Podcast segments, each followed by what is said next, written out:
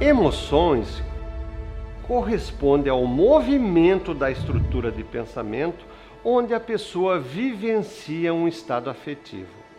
Amor, prazer, dor, alegria, tristeza, bem-estar, esperança, desejo, saudade, etc.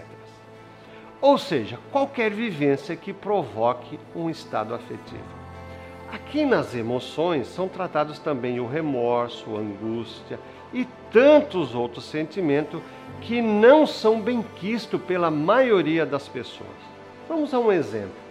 Foi convencionado que as relações acontecem por amor, que as pessoas se encontram em certa etapa da vida e depois de se apaixonarem, acabam por construir o amor que será a base de seu relacionamento. Isso é um mito, pois cada pessoa tem uma definição de amor dificilmente correspondida na relação. A intenção não é argumentar contra ou provar a inexistência do amor, mas mostrar que o amor não é assim tão comum quanto se pensa. Há casos em que, ao invés de amor, trata-se de dependência.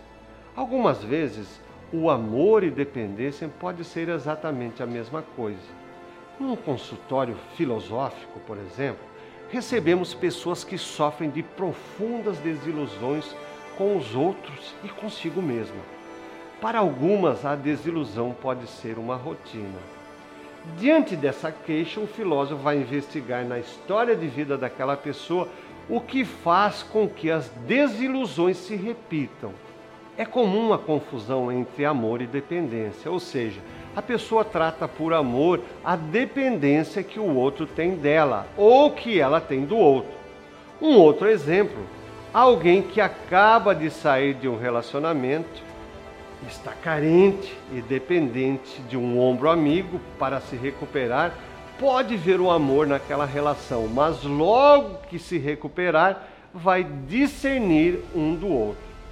Não há nada de errado nisso. Há também o caso de pessoas que são carinho dependentes, ou seja, elas se enamoram de pessoas que dispensam toda a atenção para elas. No entanto, quando essa atenção diminui ou elas acham que já não é o suficiente, vão procurá-la em outros lugares. Também é o caso de relacionamento que começam porque um quer salvar o outro. É o caso daquele menino que vê a dura situação de vida da menina, se compadece de seu sofrimento e inicia um relacionamento.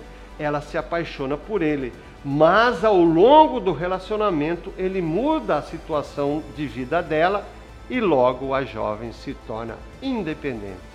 Aos poucos, o amor do jovem acaba e ele vai em direção a outro relacionamento, provavelmente de mesma natureza.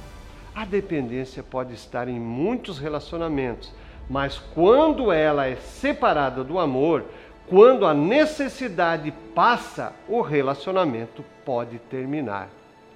Há relacionamentos que funcionam bem com base na dependência, e muitos deles há também amor. Para pessoas que precisam que o outro queira estar junto por amor e não por dependência, é preciso estar atento aos fatores que dão base ao relacionamento.